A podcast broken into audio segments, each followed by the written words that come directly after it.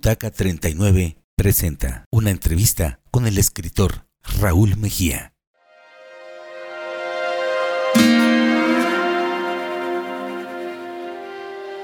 La única manera de acercarte a la verdad es diciendo mentiras.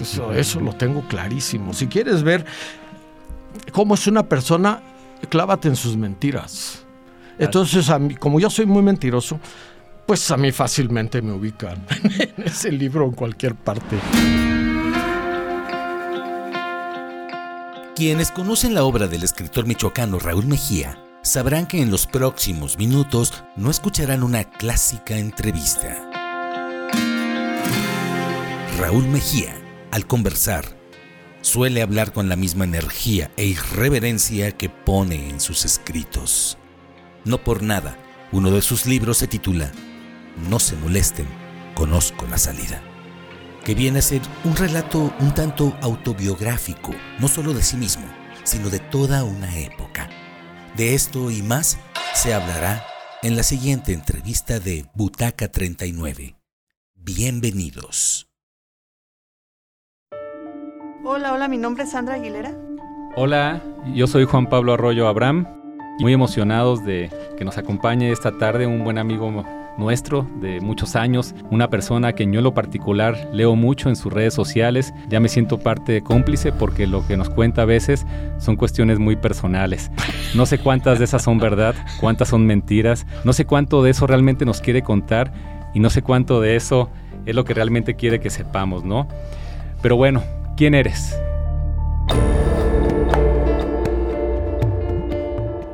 En parte creo que sí soy como me pongo en las redes, aunque cuando escribo cosas sobre mí, la vida mía no es tan literariamente atractiva, entonces tengo que inventar algunas cosas.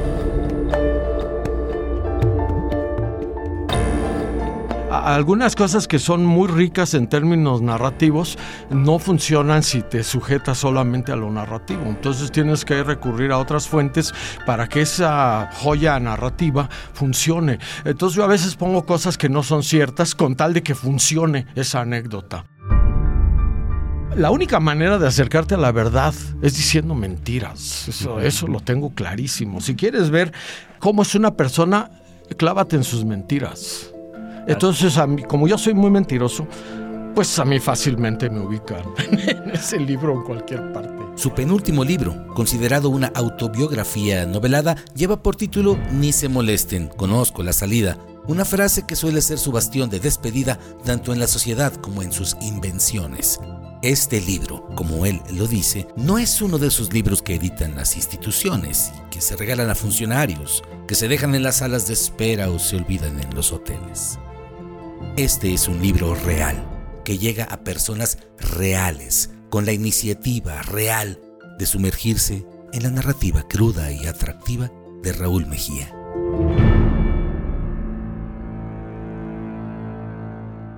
Y yo la verdad es que me identifiqué muchísimo con ese libro en lo particular y me empecé a asustar.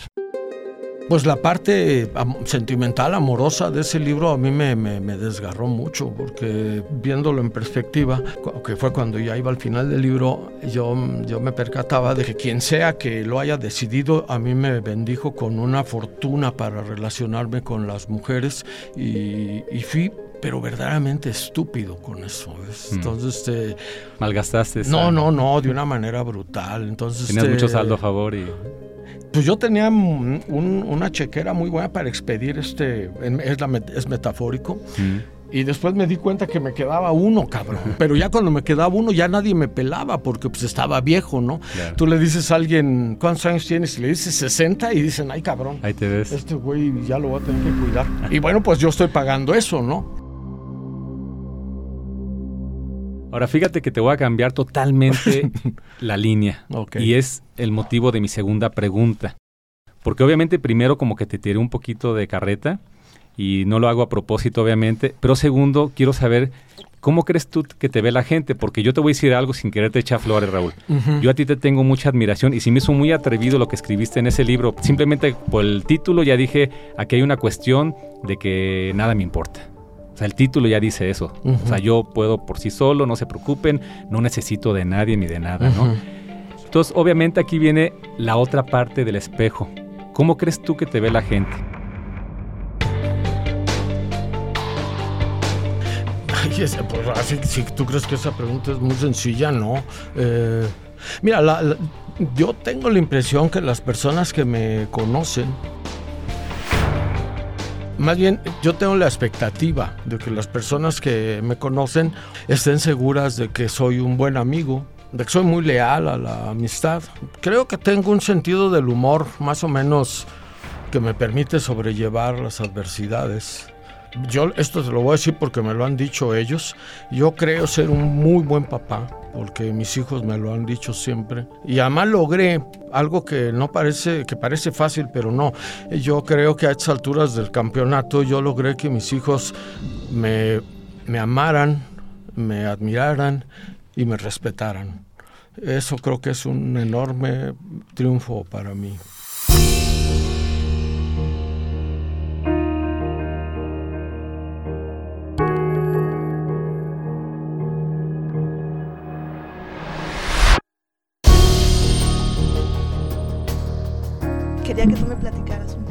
De tu trayectoria, que tú nos dijeras. Mm. ¿Cuál fue ese momento en el que tú decidiste quiero ser narrador, quiero contar historias, quiero dedicarme a esto? Mira, nunca, nunca he creído yo que yo sea narrador ni escritor, ¿eh? parece, parece un cliché. Dices, parece un cliché, pero no, es que yo, yo sí creo ser un buen lector. A mí me gustaba escribir como ocurre siempre con las vocaciones desde que estaba muy chavito, ¿no? Hace no sé, unos 10 años tal vez, un amigo de la secundaria me, dijo, estábamos en una reunión de esas que, reunión de alumnos, y, él me dijo que él tenía una historieta que yo había hecho en la secundaria. Y me dijo, es la historia de, de Guarzán y la dama no sé qué.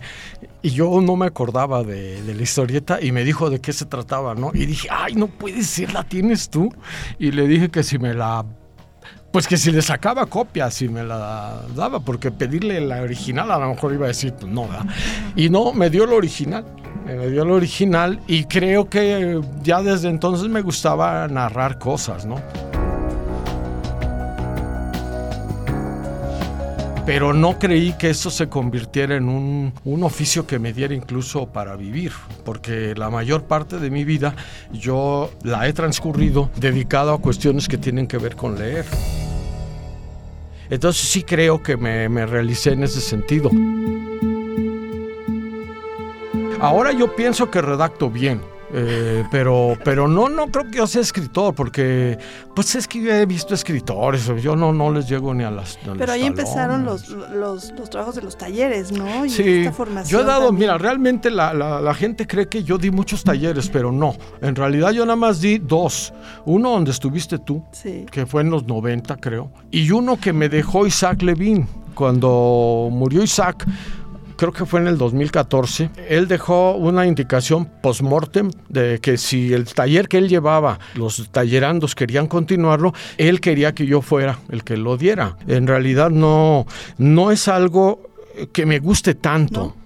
Eh, sí me gusta, pero no tanto. ¿ves? Si, si yo tengo tiempo nada más para estar leyendo, está bien. Eso sí me gusta mucho. Pero espero que hayan servido los talleres, porque tú estuviste en uno, no un año más. No se querían ir.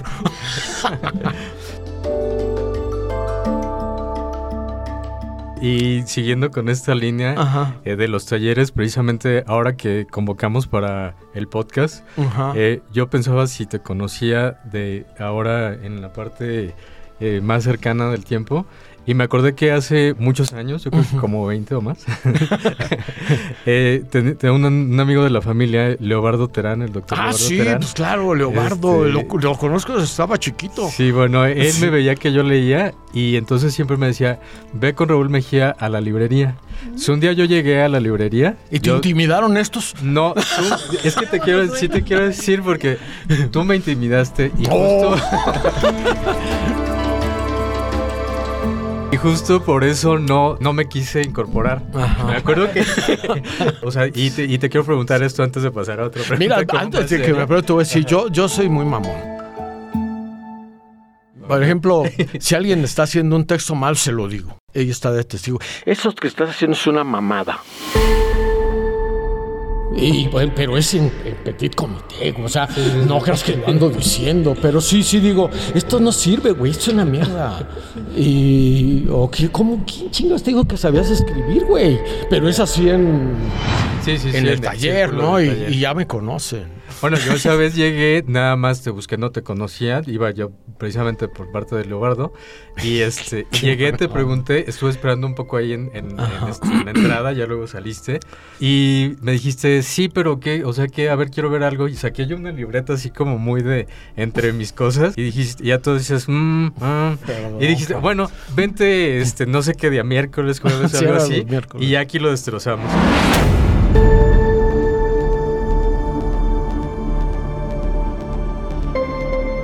¿Quién será tu escritor favorito? Ah, bueno, eso depende del momento, ¿no? Porque yo terminé un libro hace, bueno, estoy ya en el proceso de quitar cosas y ahí en ese libro confieso que una deuda infinita con Emmanuel Carrer.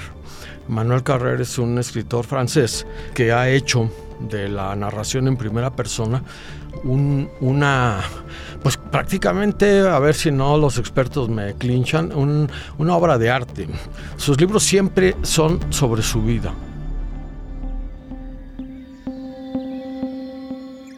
Pero Emanuel Carrer tiene muchas novelas. Hay una que se llama Una novela rusa, que es de veras, de veras una gran novela, es chiquita, pero no les voy a decir el tema, pero si quieren sí, pero lo, que se trata es de quiénes mis escritores.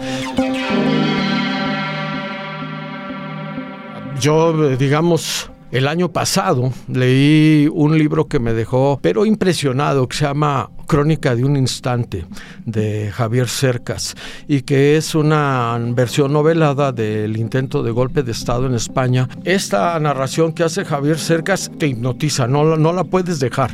Me pareció una maravilla.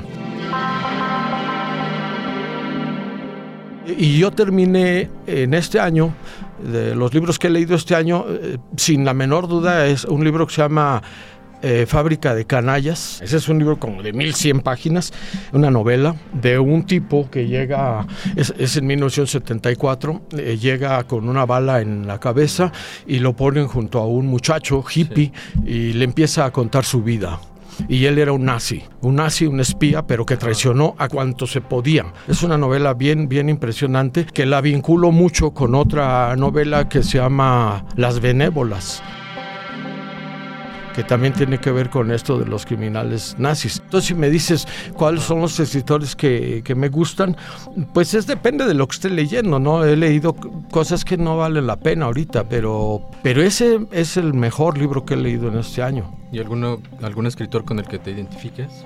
Pues ahora hice un, plagio completo de Manuel Carrer en este último libro. Incluso ahí lo digo, que es, sí, que sí me influenció Carrer, mucho. Sobre todo en una novela, esa que se llama una novela rusa y otra que se llama Limonov. Ahora fíjate Raúl que eh, yo quería profundizar un poquito más con tu libro de Ni se moleste, conozco la salida, ¿no? Porque sí me hizo un poquito irreverente. Pero yo creo que no hablando del libro en sí, porque el chiste es que la gente lo lea, que anda por todos lados el libro. Y si no, lo pueden comprar en Amazon. Oral. Yo creo que ahí lo importante es la pregunta generalizada sea para quién escribes o para quién escribiste ese libro. Es decir, mientras escribías, ¿qué estabas pensando, Raúl? Ahí eso sí lo tengo muy, muy claro. Cuando, cuando yo escribí este libro, lo escribí mientras estuve trabajando, dando clases en, en Italia y lo que yo quería era como hacerme un ajuste de cuentas conmigo, pero no, no tenía ninguna intención de que este libro se presentara o que se vendiera, sino que yo hice una edición, la menor que se pudiera, ahí con Sandy. Hice una comida, invité a mi familia, invité a mis amigos de la infancia, a gente muy, muy cercana y les regalé el libro. Pero me propuse que ese libro solo se lo iba a dar a personas a, las que yo les tuviera cariño. Y, si, y si no le he dado a Sandy uno, es porque no la mucho. Ahí está. Ah, bueno. Ah, bueno, entonces sí. lo diste. Entonces, este, yo solamente este libro se lo he dado a personas que les tengo cariño.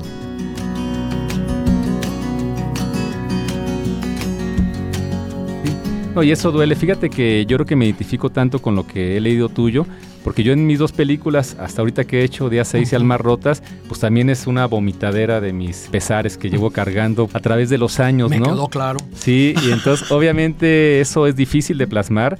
Yo cada vez que presento mis películas en algún festival, en alguna pantalla, estoy sudando. Estoy sudando porque dije, bueno, ¿en qué momento se me ocurrió hacer esto? Y yo en ese sentido te quiero preguntar, ¿volverías a ser escritor? O sea, realmente, ¿de qué te ha servido ser escritor?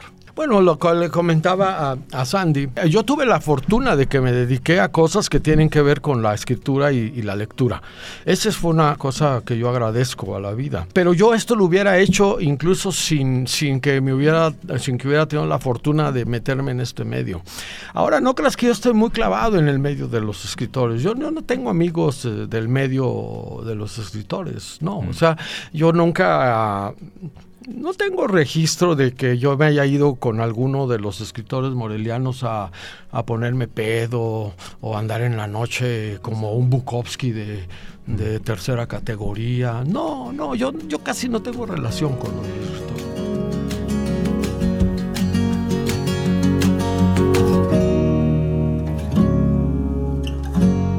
Ahora, fíjate que te voy a hacer una pregunta un poquito absurda. ¿Qué es para ti la felicidad? Fíjate que uno no sabe que es feliz hasta que recuerda. En el, momento no, no te das cuenta. Eh, puedes estar viviendo una experiencia bien relevante y hasta que pase el tiempo y la recuerdes, ahí era feliz, ahí era feliz. Entonces eh, eso, ¿no? es algo muy, muy extraño porque en el momento no, no te das cuenta. Yo tengo como una, como una imagen de felicidad, algo que no tiene contexto ni nada, pero yo recuerdo que eh, pues cuando lo recordé, todavía hasta la fecha, yo se lo comenté al protagonista de esta de esta nostalgia, eh, lo volví a ver hace relativamente poco, un año, porque él se fue a vivir a otro lado. Pero yo me acuerdo que una vez llegamos a la casa de un amigo donde sus papás se habían cambiado y eran ya los últimos días que estaban en esa casa. Y llegamos una banda y empezamos ahí a a tomar, a platicar, a todo eso. Y, y, este Cajeme, no sé ni cómo se llama, le decíamos Cajeme porque era de allá. Y entonces Cajeme dijo, ¿por qué no cantamos algo que no sea de José Alfredo y eso? Y todos yo, pues, pues a ver qué. Y ahí había un piano. Entonces él se fue al piano y yo no jamás hubiera pensado que Cajé me tocaba el piano. Y entonces empezó a tocar la de Lady B, ya ves que empieza con un piano. Y todos empezamos a cantar. Y eso fue como una comunión que, que no me di cuenta de lo feliz que yo estaba hasta que pasó el tiempo. Dije, yo creo que nunca había estado tan unido a mis amigos como esa vez.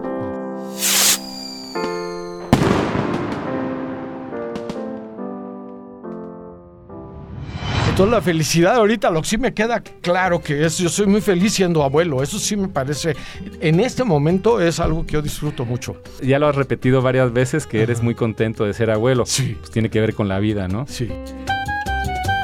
Tiene que ver con esta Además, Carmina, es que nos queremos tanto, güey, y yo no puedo creer que yo quiera tanto a una persona. Qué fregón. Sí. Que hablas de la felicidad, creo que creo que los momentos en el taller fuimos muy felices. Sí, sí, también. Descubrí, bueno, yo en mi juventud, a, gracias a ti, a José, a José Agustín, a José Emilio Pacheco, ¿no? Y éramos una banda, estaba Alex Zamora, mi mamá. Y, creo que también un, recuerdo, una felicidad fue la librería. O sea, también hay lugares, spots en la ciudad. Bueno, ese lugar, ese lugar fue icónico para muchos. Yo prácticamente vivía ahí. Sí, ahí vivíamos. Sí, ahí vivíamos.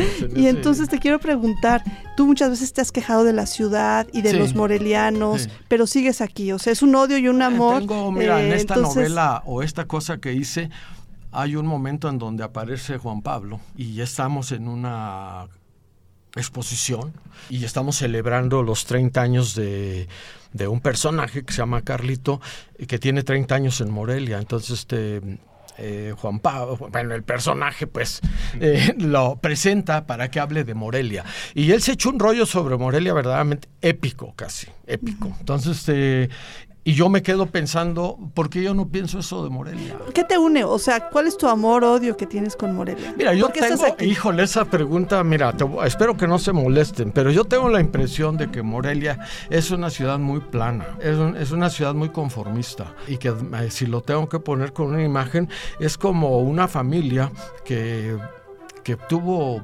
abolengo, eh, que tuvo aristocracia y que hace cinco generaciones que no tiene dinero. O sea, sabe agarrar los cubiertos que deben ser, pero nunca abren las ventanas de su casa. Esta es una atmósfera encerrada. Entonces Morelia me agobia. Yo, yo nunca he sido especialmente feliz en Morelia, nunca. Pero es una ciudad que a donde quiera que yo me voy, me la llevo conmigo. Eso es algo que no entiendo, porque yo puedo abandonarla, puedo dejarla y puedo decir lo que sea malo de Morelia y siempre siempre le extraño. Eso es algo que me, da coraje, pero así es. No te vaya a pasar como lo que dijiste hace rato de que después recuerdes a Morelia como uno de tus mejores momentos de tu existencia y no lo veas en tiempo presente, porque luego nos la pasamos en la nostalgia, en el pasado, ¿no? Sí, puede ser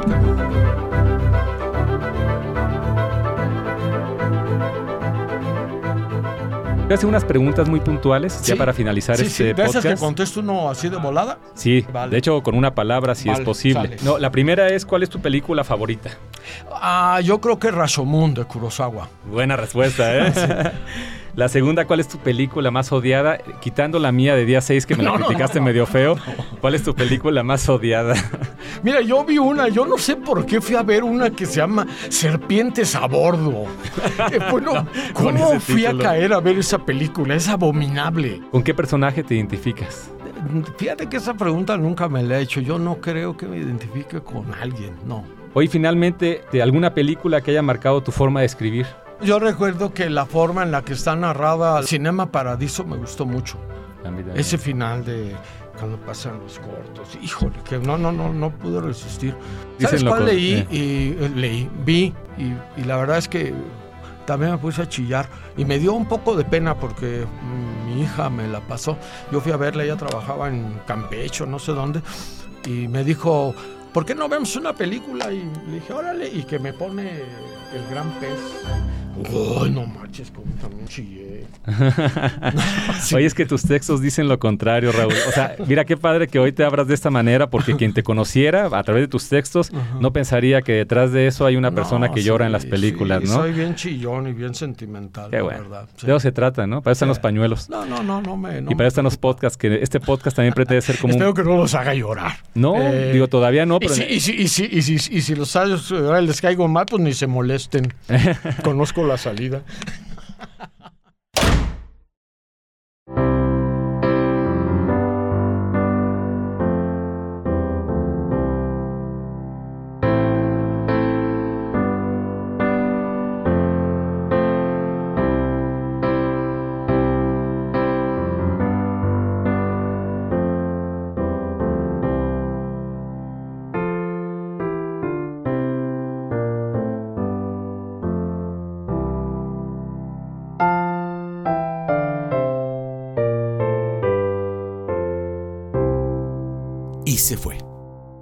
Butaca 39 presentó al escritor Raúl Mejía.